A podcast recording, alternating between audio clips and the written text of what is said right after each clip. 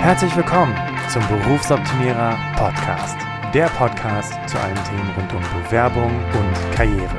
Jeden Mittwoch um 6 hörst du die neuesten Insights, die dir dabei helfen, beruflich das nächste Level zu erreichen. Mein Name ist Bastian Hughes. Ich bin Business- und Karrierecoach und ich unterstütze Menschen dabei, ihr berufliches und persönliches Potenzial zu entfalten, sodass sie mit dem erfolgreich sind, was ihnen am meisten Spaß macht. Ich freue mich, dass du heute dabei bist und ich freue mich auf eine spannende Podcast-Folge.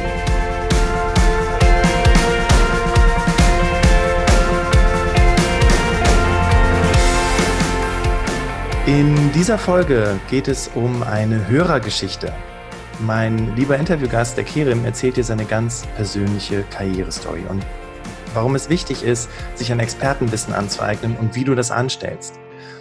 Denn vor kurzem habe ich in einer Podcast-Folge am Ende davon gesprochen, wer gerne mal seine Geschichte im Berufsoptimierer-Podcast erzählen möchte, äh, der soll sich sehr, sehr gerne melden. Und prompt kam eine E-Mail vom Kerim, ähm, dass er eine ganz, ganz spannende Story hat. Und welche das ist, das wird er dir auf jeden Fall im Laufe des Interviews erzählen. Wenn auch du eine persönliche Karrierestory hast oder einfach eine Geschichte hast, die auch die anderen Hörer interessieren könnte, dann melde dich super gerne bei mir unter hallo. Und jetzt kommt erstmal die offizielle Anmoderation. Ähm, Kerem hat bisher eine durchaus vielseitige Karriere gemeistert äh, verschiedene berufliche sowie schulische, universitäre Stationen liegen hinter ihm. Aktuell bemüht er sich um einen Ruf an einer Fachhochschule und arbeitet parallel als selbstständiger Unternehmensberater mit dem Schwerpunkt Kosteneinsparung in der Energieversorgung. Ähm, du bist aber auch als Dozent tätig, richtig? Ja, hallo zusammen. Ja, das bin ich.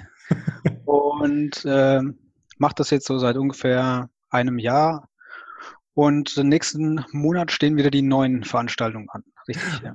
Okay, super. Jetzt habe ich eigentlich tatsächlich komplett mit unserer Norm gebrochen, aber ist überhaupt gar kein Thema.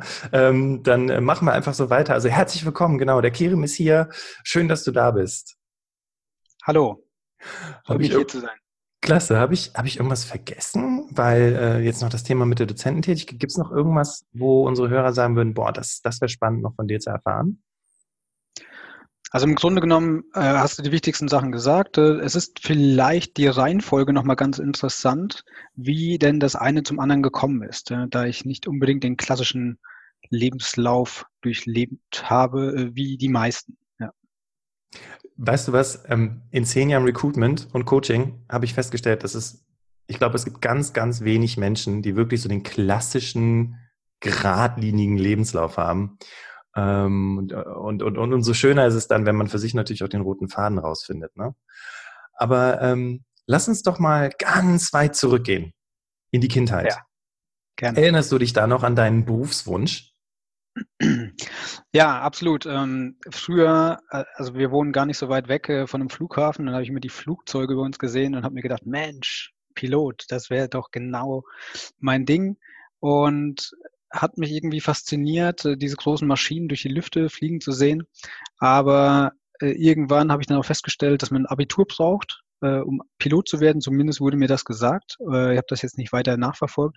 Und da ich auf der Realschule gewesen bin, ähm, sah ich da ein Problem. Okay. Weil ich mir nicht vorstellen konnte, mein Abitur irgendwann zu machen. Hm, das kann einen auch ganz schön im Horizont beschränken. Ne? Ja, hab halt kein Abi, dann wird das halt nichts mit der Pilotenkarriere. Genau. Mhm. Und ähm, hast du dann einen anderen Kinderwunsch gehabt? Also Kinderwunsch, ne? Realschule ist mir jetzt nicht mehr ganz Kind, aber was war dann die Alternative? Naja, die Alternative war erstmal gar nicht so zu sehen. Ich habe dann ganz viele verschiedene Praktika gemacht, als ich in der neunten Klasse war, also so 14, 15 ungefähr.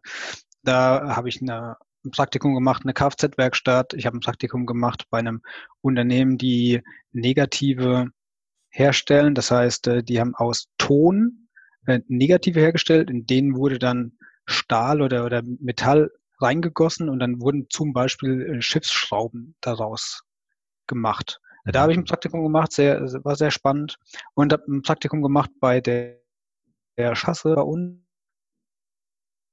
Und ich habe dann gezeichnet, dass eine kaufmännische Lehre dann doch ganz gut wäre, was mir auch meine Eltern nahegelegt haben. Mhm. Ganz kurz, jetzt hast du dir noch was anderes angeguckt, da war kurz die Verbindung unterbrochen. Kannst du das nochmal gerade für unsere Hörer äh, mitteilen, was du da nochmal genau gemacht hast? Du hattest die Lehre, also du hast den Part erzählt, wo äh, du Negative mit hergestellt hast für ja. Schiffsschrauben und was kam dann? Und dann habe ich noch äh, mein Schulpraktikum gemacht bei der Sparkasse, bei der örtlichen. Aha, und dann die kaufmännische Ausbildung, die Entscheidung genau. dafür gefallen. Mhm, okay. Mhm. Genau.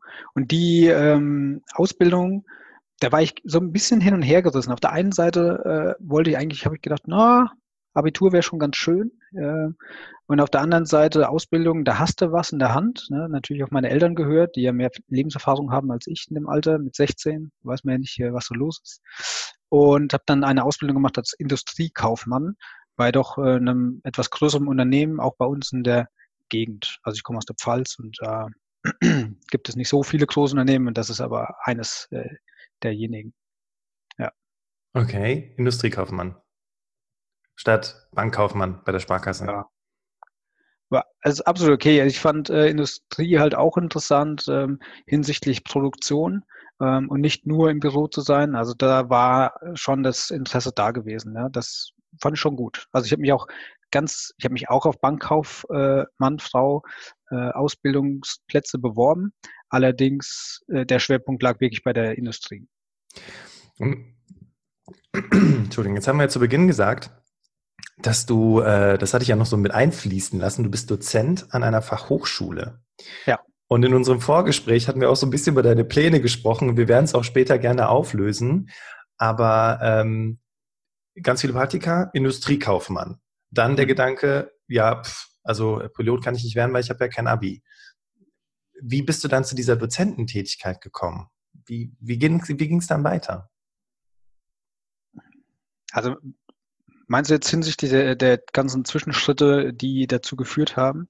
Ja. ja, also nach der Ausbildung, beziehungsweise während der Ausbildung, die fand ich schon nicht so spannend, äh, die Ausbildung. Ich fand die äh, für mich etwas limitierend in dem, was ich tue und äh, habe immer das Gefühl gehabt, naja, das ist ja alles ganz schön und gut, aber so richtig erfüllend finde ich es nicht. Und habe mich auch immer sehr, sehr gut mit meinen Vorgesetzten verstanden und habe das Gefühl gehabt, dass ich was so meine Interessen und Neigungen etc. angeht, dass ich mit denen mehr auf einer Wellenlänge bin, als es ähm, als die Tätigkeiten, die ich dann äh, direkt in der Ausbildung ausgeübt habe. Also die, die, die Tätigkeiten, meine Neigungen, die lagen da nicht so ganz, sondern eher in dem, was danach kommt, ja, in der in der Organisation auch und äh, in der Führung etc. So, also habe ich mir angeguckt, was müssen denn die Leute oder was haben die Leute getan, die meine Vorgesetzten waren? Ja, die haben alle studiert. Gut, was brauchst du zum Studium? Ja, ich brauche ein Abitur. Okay, alles klar. Vom hin, von hinten her gedacht, habe ich dann mein Abitur nachgeholt am Wirtschaftsgymnasium, also Ausbildung fertig gemacht, Abitur gemacht, drei Jahre Wirtschaftsgymnasium. Das klingt jetzt so einfach, aber wenn man schon mal ein bisschen Geld verdient hat und ein Auto mhm. gehabt hat, etc., dann ist, dann muss alles weg. Und äh, das ist nochmal ein, echt ein ordentlicher Schritt zurück. Und äh, das war aber gar nicht so, also war natürlich schon irgendwie doof, ne, weil es das Leben ein bisschen komplizierter gemacht hat, aber auf der anderen Seite hatte ich immer ein Ziel vor Augen. Ich wollte studieren und äh, das habe ich dann, äh, das Abitur ging auch relativ gut weg. Das war nicht so das Thema. Und dann habe ich auch angefangen zu studieren und zwar Volkswirtschaftslehre erst in Trier, was nicht so weit weg ist von zu Hause. Und dann bin ich nach Münster gegangen. Äh, da ich mir noch unsicher war, soll ich VWL studieren oder BWL studieren und die Universität Münster in beiden Bereichen doch äh, sehr renommiertes äh, in, äh, sehr renommierte Hochschule ist und habe mich dann da durchgebissen, was mir deutlich schwerer gefallen ist als alles andere, was ich vorher gemacht habe. Und ähm, mit einem Ausflug nach Kanada, da habe ich ein Auslandssemester gemacht, habe ich dann mein Studium 2010 abgeschlossen mit dem Diplom noch Schön. und habe dann direkt dann auch ähm, zwei Wochen später, glaube ich, Mitte Oktober hatte ich die mündliche Prüfung und am ähm, 1. November habe ich dann schon angefangen zu arbeiten. Cool. Ähm, am 2. November, wie es auch war. Ja.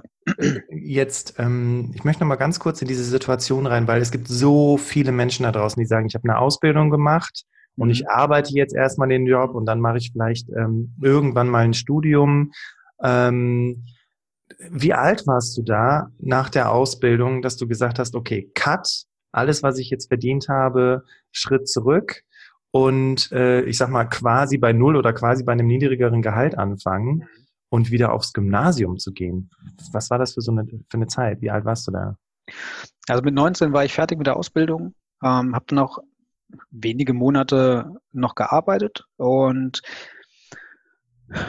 Dann habe ich mir einen Monat freigenommen, wie Sommerferien, und habe dann angefangen mit der Schule. Äh, vielleicht, das hat vielleicht ein bisschen geholfen. Ich war in dem einen Monat in äh, Bosnien-Herzegowina gewesen und habe Freunde besucht. Das war ja jetzt zeitlich nicht ganz so weit weg nach Kriegsende. Und äh, ich wollte das mal sehen, äh, wie das Land jetzt im Aufbruch ist, ja. Und äh, das äh, war schon sehr demütig.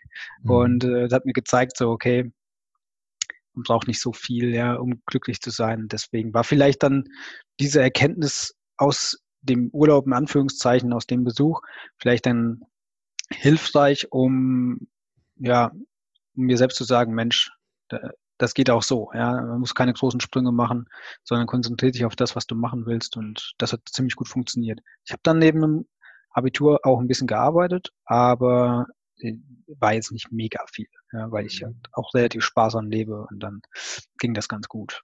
Was ist dir wichtig, steht dann tatsächlich im Vordergrund. Ne? Und du hattest da, du hast es schon eben so schön gesagt, du hattest das Ziel vor Augen und das war jetzt nicht äh, hier ein dickes Auto fahren und eine große Wohnung und äh, tolle Klamotten tragen, sondern du wolltest wirklich erstmal deine Zeit weiter in deine Ausbildung stecken. Genau. Weil, ja, ich hatte, wie du sagst, ne, ich hatte ein Ziel vor Augen und äh, das habe ich verfolgt. Mit Sicherheit habe ich das damals noch nicht mit diesem Wurf verfolgt, wie ich heute meine Ziele verfolge. Das äh, ist, da ist noch ein riesen Unterschied. Allerdings ähm, hat das sich abgezeichnet, ja, dass ich doch jemand bin, der dann fokussiert auf die Themen sich einstellt und dann äh, quasi dann halt auch versucht, wenig Nebengeräusche, wie, so wenig Nebengeräusche wie nur möglich zu haben. Okay. Im Vorgespräch, Kirim, ähm, hast du davon erzählt, du möchtest Professor werden. Ja. Und jetzt muss man sich mal so ein bisschen das Ganze auf der Zunge zergehen lassen. Realschulabschluss, ja. ähm, und äh, dann sozusagen, okay, ich habe ja kein Abi, also kann ich kein Pilot werden. Dann äh, Industriekaufmann gelernt, dann das Abi nachgeholt, am Wirtschaftsgymnasium, dann VWL studiert. Und ich kenne mhm. einige, die sind Dozenten, ja, mhm. an, einer, an einer Fachhochschule oder an einer Uni. Aber gleich der Professor, also mhm. Hut ab. Was, was ist das? Äh, also ganz schön verrückte Idee, oder? Also ja, natürlich. Man hätte ja auch sagen können, ja, jetzt hast du ein Abitur gemacht, jetzt kannst du ja immer noch Pilot werden. Aber ich hatte ähm, mein VW, also auch schon in der Ausbildung, mir hat insbesondere der Teil in der Berufsschule sehr viel Spaß gemacht. Äh, ich fand das vielleicht ein bisschen nerdy, aber ich fand das immer ziemlich spannend. Und äh, wie funktionieren Zentralbanken, äh, wie funktionieren Wirtschaftssysteme und so weiter und so fort. Das fand ich irgendwie ziemlich gut.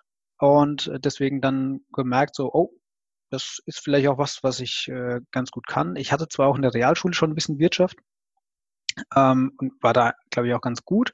Allerdings ähm, erst so mit der Ausbildung habe ich dann wirklich ein bisschen breiteren Blick auf die Dinge bekommen. Man wird auch ein bisschen reifer und merkt so, oh ja, das prinzipiell strengt mich das nicht an, mir viel dazu anzuhören. Ähm, ich kann es ganz gut wiedergeben, wenn ich es gehört habe. Und das zieht sich eigentlich so die ganze Zeit hinweg. Also auch im Studium habe ich dann mit äh, meinen Kommilitonen dann doch mich viel ausgetauscht und äh, wenn es irgendwie kompliziert war, dann habe ich das halt versucht, in meinen Worten zu fassen. Das war okay. Äh, ich hatte am Anfang echt massiv Probleme im Studium und hatte dann aber angefangen, und das ist vielleicht so ein Tipp, äh, was für sich vielleicht mal jeder ausprobieren könnte. Ich bin hingegangen, habe die Vorlesung direkt im Anschluss, habe ich mich hingesetzt und habe die quasi wie so ein Fließtext nochmal aufgeschrieben in eigenen Worten. Dann konnte ich mir halt gut behalten, was äh, der Professor gesagt hat und nochmal hier ein Hinweis und da ein Hinweis und äh, das ist dann ziemlich gut hängen geblieben. Und das haben sich andere Leute von mir angeschaut und die waren schwer begeistert und meinten so, wow, krass, äh, also das ist ja total gut, das ist ja voll das tolles Skript. Und habe irgendwie das Gefühl gehabt, okay, offensichtlich habe ich irgendwie von dem abgesehen, dass es mir Spaß macht, auch noch irgendwie ein Feeling dafür, die Inhalte rüberzubringen. Und äh, ob es verbal ist oder schriftlich, sei jetzt mal hingestellt, aber zumindest weiß ich, wie erreiche ich andere Personen, die das lernen müssen. So. Und erstmal weiter da nichts dabei gedacht. Und als ich dann im Job gewesen bin, hatte ich äh, eine Kollegin, äh, ihr im gesagt hat, Karen, du bist so krass, man gibt dir ein Stichwort und du stellst dich hin und du hältst wie einen Vortrag darüber, ja. Und es ist egal was, ja. Du nimmst dir ein Whiteboard und dann geht's auf einmal los bei dir, ja. Sondern dann ratterst du da einfach alles runter. aber auch so, dass man es versteht. Also nicht auf so einem Niveau, dass jeder nach zwei Minuten abschaltet, wenn überhaupt so lang dauert, sondern eigentlich schon viel, äh, viel länger man sich mit dem Thema, wenn du es erklärst, beschäftigen möchte. Und äh, das hat die nicht nur einmal oder zweimal gesagt, sondern auch andere Kollegen haben mir das gesagt. Und das fand ich schön, äh, hatte, hätte es mir aber auch nie zugetraut, dass ich eine Person bin, äh, die das gut genug könnte. Ne? Aber da wurde es mir hier und da nochmal gesagt. Und ich war auch in der Ausbildung halt für Studenten und Auszubildende zuständig in meiner Abteilung, wohlgemerkt, nicht fürs Unternehmen, sondern in meiner Abteilung. Und auch da kam immer sehr, sehr gutes Feedback. Ja, du hast gesagt, Mensch, du erklärst das gut, du gibst uns viel Freiraum, äh, du kannst das, äh, kannst dich gut in unsere Lage versetzen. Ähm, und mich strengt das nicht an also ich rede ganz gerne, merkt man ja vielleicht. Und ähm, aber noch dozierst du nicht, alles gut. Ja, und äh, das, das ist dann auch etwas, was dazukommt. Ja? Also mich strengt es nicht an, äh, mich auszutauschen. Für manche ist es ja ein Riesenproblem, für mich ist es kein Problem. Und mir auch neue Dinge anzueignen, das strengt mich auch nicht an. Und ähm, ich habe auch kein Problem damit, vor vielen Leuten irgendwas zu tun. Randbemerkung, ich habe in meinem Studium, habe ich mir gedacht, okay, ich habe jetzt nicht so viel Zeit zu arbeiten, also muss ich einen Job machen, der ganz gut Geld bringt in wenig Zeit. Und dann habe ich als DJ gearbeitet und äh, da bist du halt automatisch vor einem Haufen Leute und du musst halt was bringen, ja, äh, damit die Leute Spaß haben. Also das ist ein gewissen Druck natürlich auch da. Aber äh, wenn man daran Spaß hat, ist es natürlich kein Thema. Ja? Dann, ja. Deswegen ja. vor Leuten irgendwas tun, kein Problem. Ja, unser, unser, Customer Happiness Manager, der Markus, mit dem du auch geschrieben hast, mhm. ähm, äh, der hat auch als DJ gearbeitet und es ist immer ganz spannend, wenn man sich so DJs anhört, die haben ja eine Heidenverantwortung, ne? Weil wenn das Lied ja. irgendwie nicht gut ist oder keiner tanzt, ah, das sieht jeder, dass gerade keiner tanzt.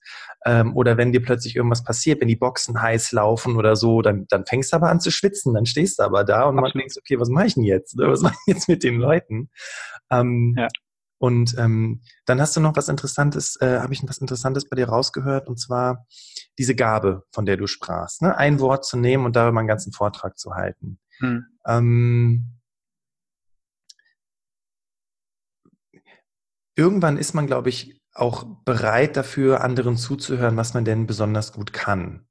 Hm. Ähm, war das, wenn du dir, dir jetzt mal das so rückblickend anschaust, war das immer schon etwas, was man zu dir gesagt hat? Auch, auch im Kindergarten hast du schon am Sandkasten gestanden und gesagt, Leute, und die Fantasiegeschichten erzählt? Oder glaubst du wirklich, dass das, ähm, oder ist es erst dann aufgefallen, als es jetzt auch die Kollegen dich darauf angesprochen haben? Gab es da immer hm. so ein Gefühl, hm, irgendwie, irgendwie habe ich da so eine Gabe, eine Stärke? Also selbst habe ich es nicht gemerkt. Ich habe immer in der Schule viele Vorträge gemacht, um meine Noten zu verbessern, aber weniger, weil ich glaube, dass ich es gut kann. Mhm. Ähm, so also ein Mittel, weil ich äh, nicht so gerne auswendig lerne, da bin ich ziemlich schlecht drin. Und dann musste ich irgendwie gucken, äh, dass ich irgendwie noch eine 2 oder eine 1 irgendwie kriege. Ja, und dann habe ich dann Vorträge gemacht. Das hat dann meistens ganz gut geklappt, aber ich habe mir da nie äh, gedacht, so, das wäre jetzt was. Ja. Und krass, ne? Auf einmal Teil, dein ganzes Leben, weil Leute dich drauf ansprechen, ne? Das, das ja. ist das, was ich gerade so herausarbeiten möchte. Plötzlich kommen Menschen zu dir und sagen, ey, du hast eine tolle Art, dich vorzustellen, dich äh, vorzutragen, du kannst die Dinge auf den Punkt bringen, du hast eben was Schönes gesagt. Ein Kollege hat gesagt, du erklärst es so, dass es andere verstehen und plötzlich hörst du zu. Hm. Ne? Vielleicht haben es damals dir auch schon Leute gesagt. Mag sein. Was mir immer gesagt wurde, ist, dass ich gut mit Menschen kann. Mhm. Das wurde mir schon immer gesagt, also auch schon als Kind. Ähm, das andere, vielleicht hatte ich auch noch nicht so viele Gelegenheiten, äh, mich so zu präsentieren, dass das niemand gesagt hat. Äh, aber in letzter Zeit höre ich das doch schon häufiger. Also kommunikative Stärke, aber eben auch Präsentationsstärke. Ja. Toll. Und ähm, es ist dieser Satz, ne, den dann irgendwie jemand so sagt zu dir, so aus dem Lameng, und du denkst so, krass, äh, habe ich gar nicht drüber nachgedacht. Und ich meine, wie viele Menschen kennst du? Also wir, wir malen mal das, das Schattenbild. Also es gibt Menschen da draußen, die sagen dir ständig ihre Meinung, ja, sagen dir ständig, wie du sein, wie du es bist oder was ihnen an, an, dir auffällt, im Negativen, was du anders machen sollst. Und ähm, wir, wir ändern uns dann ständig. Ne? Wir arbeiten ständig an uns, dann um den anderen auch irgendwie äh, zu gefallen, um zu den anderen Leuten zu passen. Und dann kommt irgendwann, ändert sich, dreht sich vielleicht so ein bisschen der Wind oder Menschen sagen andere Dinge zu dir und auf einmal äh, denkst du so, ja, okay, ja, das harmoniert mit mir. Diese Gabe, Mhm. das, das kann ich mir gut vorstellen. Und dann, wir haben eben von dem Thema Ziele gesprochen. Plötzlich, wie sagt man, dieses schöne Bild setzt, fängst du an, die Segel anders zu setzen und dort darauf Ja. hinzufahren. Ne? Ja. Ähm, Im Vorgespräch hast du was ganz Spannendes erzählt. Du hast ja den Fokus, Professor zu werden. Ja. Und ich meine, ich, also ich kenne jetzt zwei. Dich und noch jemand anders. In Zusammenhang mit der, dem, was deine Gabe ist, ist das absolut nachvollziehbar. Aber was hat denn dein Umfeld gesagt? Familie, Freunde, als du gesagt hast, so, ich Industriekaufmann, ich setze jetzt alles daran, irgendwann in der Uni zu stehen und Vorlesungen zu halten und ich will sogar meinen eigenen Lehrstuhl haben. Was haben die gesagt? Wenn ich da noch ein bisschen ausholen darf, äh, damit man es besser versteht. Also ich war in, ähm, nach dem Studium, habe ich einen relativ interessanten Job gehabt. Also mir hat das sehr viel Spaß gemacht, äh, auch äh, monetär natürlich ansprechend und war, glaube ich, auf einem ganz guten Weg, mich zu entwickeln. Mein Ziel war es auch zu sagen, okay, ich möchte oberes Management oder weiterkommen. Habe sehr viel Zeit investiert, etc., etc. Habe äh, viel auch geopfert und ähm, ja, und zu der Zeit, da ging es mir dann halt auch nicht immer gut. Ne? Also das war schon ein Problem. Also Zähne knirschen nachts, äh, damit hat's angefangen, aber hat auch natürlich viele andere Nebenwirkungen. Und äh, mit meiner Frau spreche ich darüber immer sehr viel, so, was macht Sinn, was ist gut für die Familie und so weiter und so fort. Und habe dann irgendwie für mich halt eben den Entschluss gefasst, was zu tun, was mich viel weniger Lebensenergie kostet. Und habe das dann meiner Frau erklärt und die hat gemeint, ey, mach das. Ja? Also wenn du der Überzeugung bist, das ist eine gute Sache und du kannst das und äh, du kriegst das hin, da zweifle ich nicht daran, dann mach das. Ja? Dass das vom Einkommen etc. her natürlich nicht so attraktiv ist, äh, wie in der Wirtschaft zu arbeiten. Okay, geschenkt. Ja? Aber ich habe ja vorhin schon erwähnt, ich bin jetzt nicht so der, ich schmeiß jetzt das Geld raus, Hm. Typ, ja, eher sparsam und dann nichtsdestotrotz verdient man gut als Professor. Ja, das darf man nicht vergessen. Ähm, aber das war jetzt irgendwie auch kein Problem. Ich habe jetzt auch keine ausschweifenden Hobbys oder so. Also ich, ich wollte, und das ist mir immer sehr wichtig, sehr viel Freiheit haben. Und die Freiheit würde ich mir nehmen, zum Beispiel, wenn ich jetzt sehr viel Geld ausgeben würde für irgendwas, dann müsste ich ja unbedingt einen Job machen, der mir sehr viel Geld bringt, damit ich das finanzieren kann. Und äh, da ich aber sowas nicht habe, habe ich halt viel mehr Freiheitsgrade. Ähm, und äh, deswegen auf der einen Seite die Kompetenz, die hat mir nie einer abgesprochen. Da hat jeder gesagt, ja klar, kein Problem. Da ist jetzt keiner aus dem Fenster gesprungen und hat gemeint, oh mein Gott, ja. So, wo stürzt du dich jetzt rein? Nee, ganz im Gegenteil. Die Leute haben gesagt, hey, ist cool, mach das. So, du bist überzeugt, ähm, du, du hast eine Absicht, ja, du willst mit jungen Leuten zusammenarbeiten, ähm, du hast ein Ziel, ja. ja. Was Besseres kann doch den Leuten gar nicht passieren. Wahnsinn. Ich meine, was hast du bitte für ein tolles Umfeld? Also, dass die Menschen dir da auch Ja. so zusprechen. Also, das ist, boah, ich kenne so viele Menschen, die, oh, wenn die, wenn die bei mir sitzen oder wenn ich einfach auch mit Freunden spreche und die mir so erzählen, dann denke ich immer, ey, ich kann dir jetzt nicht sagen, dass du nicht mal keinen, dass du keinen Kontakt mit zu deinen Eltern haben sollst. Ne? So dieses typische, mein Papa hat mir gesagt, ich soll Jura studieren, deswegen habe ich Jura studiert, aber eigentlich finde ich es total ätzend. Ne? Mhm. Ähm, ich möchte ganz kurz was, was klarstellen, weil ich glaube, das könnte sonst in die falsche Richtung gehen. Du hast dich Okay. damit beschäftigt, was kostet mich weniger Lebensenergie? Und äh, nur um natürlich nicht das falsche Bild von dir zu zeichnen, so im Sinne von, wo muss ich weniger arbeiten, äh, sondern es ging mehr so um das Thema Freiheit und Freude. Habe ich das richtig verstanden? Ja, genau. Also, wie ich vorhin gesagt habe, ne, gib mir ein Stichwort und äh, ich halte dir einen Vortrag darüber. Ähm, strengt mich weniger an als, okay, äh, ich habe auch ein Projekt geleitet, zum Beispiel im letzten Job, und den Leuten hinterherlaufen und tu dies, tu das, tu dies, tu das. Beides dauert gleich lange. Bei einem einen muss ich irgendwie in die Badewanne, weil ich einfach nicht mehr kann. Ja? Und bei dem anderen habe ich noch Lust, äh, nochmal joggen zu gehen und äh, mit meinen Kindern zu spielen. Vielleicht die Reihenfolge jetzt falsch rum, also mit meinen Kindern zu spielen, Zeit mit meiner Frau zu verbringen, um mich nicht einzugraben. So. Und das habe ich halt einfach gemerkt. Ja? Mhm. Zeit ist genau das Gleiche, nur danach bin ich bei dem einen fit und bei dem anderen bin ich total im Eimer. Das, Und ich wollte halt das, womit ich fit bin. Das ist mir wichtiger. Ja, und vor allem dann, also ich, ähm, in der Psychologie spricht man von weg von und hin zu Motivation. Und weg von ist tatsächlich, ich muss den Fernseher einschalten, ich muss mich äh, rausschießen aus der Welt, ja, damit ich mal so ein bisschen runterkomme. Äh, oder ich muss halt baden, damit ich wieder runterkomme. Dieses, damit ich wieder runterkomme, ist quasi eine Weg von Motivation. Ja. Und eine hinzu ist, ich habe, ich kann mit meinen Kindern spielen. Ich, ich, ich habe mhm. Lust, joggen zu gehen. Ja, ich habe mhm. Lust, was für mich zu tun, Zeit mit meiner Frau ja. zu bringen, zu verbringen. Und ja. ich glaube, das ist auch der größte Antreiber. Und wenn du dich halt wirklich mal fragst, womit verbringst du deinen Feierabend? Mit weg von oder mit hinzu? Mhm. Ne? Ähm, jetzt geht es ja in diesem Interview um die Frage, warum du dir Expertenwissen aneignen solltest und wie ich das überhaupt anstelle, weil es gibt ja so viel Interessantes da draußen. Ne? Also warum ist es so wichtig, sich auf eine Sache zu konzentrieren und wie stelle ich das an? Ja, zugegeben, es fällt mir nicht immer leicht, mich auf eine Sache zu konzentrieren. Ich finde, man kann mich immer mit tausend Dingen begeistern, äh, bei denen ich dann halt auch mithelfen möchte, etc.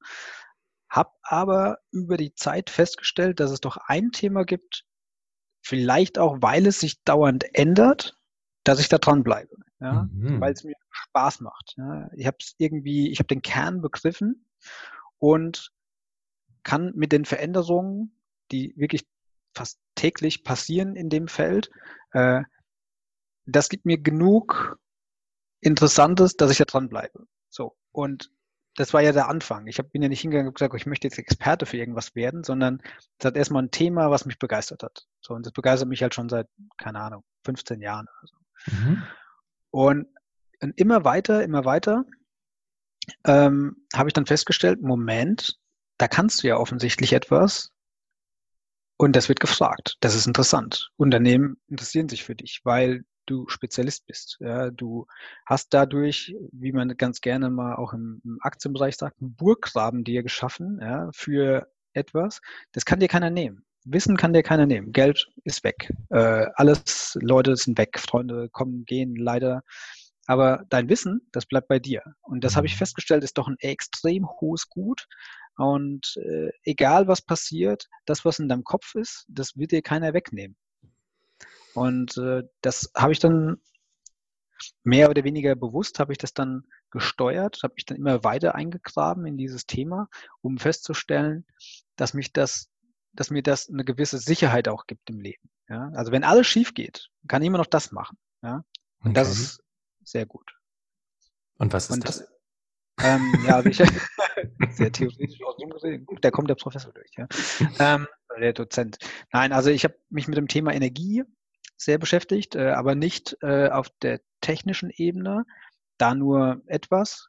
Ähm, ich kenne mich sehr gut aus, was Energiebeschaffung angeht. Ich kenne mich sehr gut aus mit ähm, Unternehmen, welche Fragen die sich stellen rund um deren Energieversorgung. Ja und äh, habe das eben auch beruflich gemacht einige Zeit. Ich habe das auch studiert. Also ich habe zwar Volkswirtschaftslehre studiert, aber im Schwerpunkt ähm, hatte ich äh, Energiewirtschaft und Umweltökonomie oder Energie- und Umweltökonomie und habe da auch meine Praktika gemacht während dem Studium in dem Bereich. Ne? Mhm. Einmal bei einem Energieversorger, einmal äh, beim Deutschen Institut für Wirtschaftsforschung bin ich gewesen und habe auch meine Abschlussarbeit mit dem Energieversorger geschrieben. Also habe mich dann sehr auf dieses Thema fokussiert ähm, und das war dann das erste Mal, wo ich das festgestellt habe, dass das gut war, sich so zu fokussieren.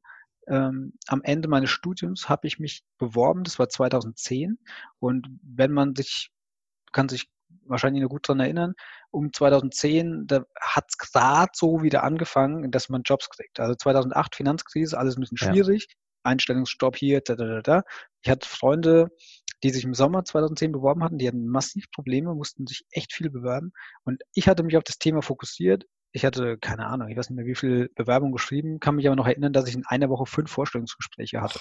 Ja. Und also in ganz Deutschland verteilt. Ne? Also das war jetzt nicht so, okay, ich will jetzt dahin und da kriegt man jetzt die ganzen Vorstellungsgespräche. Nee, war schon ganz Deutschland verteilt. Aber es sah halt eben aus, dass es kein Fehler war, sich auf ein Thema zu spezialisieren.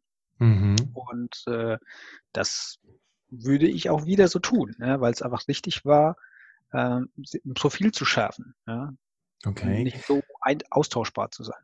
Ja, äh, also bis zu einem gewissen Punkt konnte ich dir folgen. Ähm, auch mit der Sache Wissen kann mir keiner nehmen, finde ich super. Ja. Ähm, jetzt ist mir allerdings folgender Gedanke durch den Kopf gegangen. 2010, 2009 kann ich absolut nachvollziehen, spezialisier dich, ne, weil dann kriegst du die ganzen Angebote. Ähm, Jetzt ist ja eine andere Zeit. Wir sprechen von Fachkräftemangel, die Leute können sich ja angeblich die Jobs aussuchen. Ähm, warum ist das in der heutigen Zeit immer noch wichtig, sich als Experte zu positionieren? Hm. Ich weiß, die Frage ist so, also von außen können wir jetzt denken, was ist das für eine blöde Frage? Aber nee, jetzt, jetzt mal tatsächlich, ne? Warum ist es so wichtig, sich als Experte zu positionieren? Und warum ist es nicht, sollte man nicht eigentlich so, so ein breites Wissen haben, so ein Allrounder sein? Mhm. Gut, äh, gehen jetzt vielleicht die Meinungen ein bisschen auseinander. Ich hatte mich persönlich schätze ich die Zukunft äh, folgendermaßen ein, dass es immer dieses, immer weniger dieses Unternehmerding als solches gibt, sondern dass es mehr und mehr internationale Teams gibt, die sich für Probleme zusammenschließen. Und dann brauchst du nicht jemanden, der ein bisschen Buchhaltung kann und ein bisschen Controlling und ein bisschen HR und ein bisschen das, sondern du hast eine Person, die genau das kann und die dann alle Themen abdeckt in dem Bereich. Und da ist ja die, die Grenzen verschwimmen und dann ist es eben wichtig, zum einen, dass man als Experte in diesen Teams arbeitet. Das ist das eine. Also ich glaube, dieses Freelancer und frei, das, das könnte mehr werden.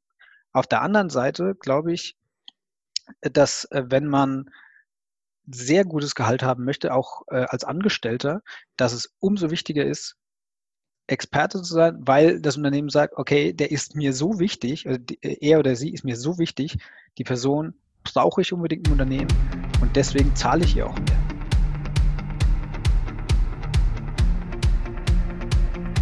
Bist du zufrieden mit dem, was du jeden Tag tust? Was ändert sich für dich, wenn du entdeckst, was in dir steckt? Du bist eingeladen, mit mir deine Talente zu entdecken. Genau dafür habe ich den Berufsoptimierer Workshop entwickelt. Hier finden wir gemeinsam deine Stärken, was dich antreibt und was deine Werte und Ziele sind, sodass du am Ende mit dem erfolgreich bist, was dir am meisten Spaß macht. Sichere dir jetzt deinen Platz im Berufsoptimierer Workshop auf berufsoptimierer.de. Wenn du das erste Mal dabei sein willst, dann gib bei der Buchung einfach Podcast 25 ein und du erhältst 25% Rabatt auf den regulären Ticketpreis. Ich freue mich auf dich.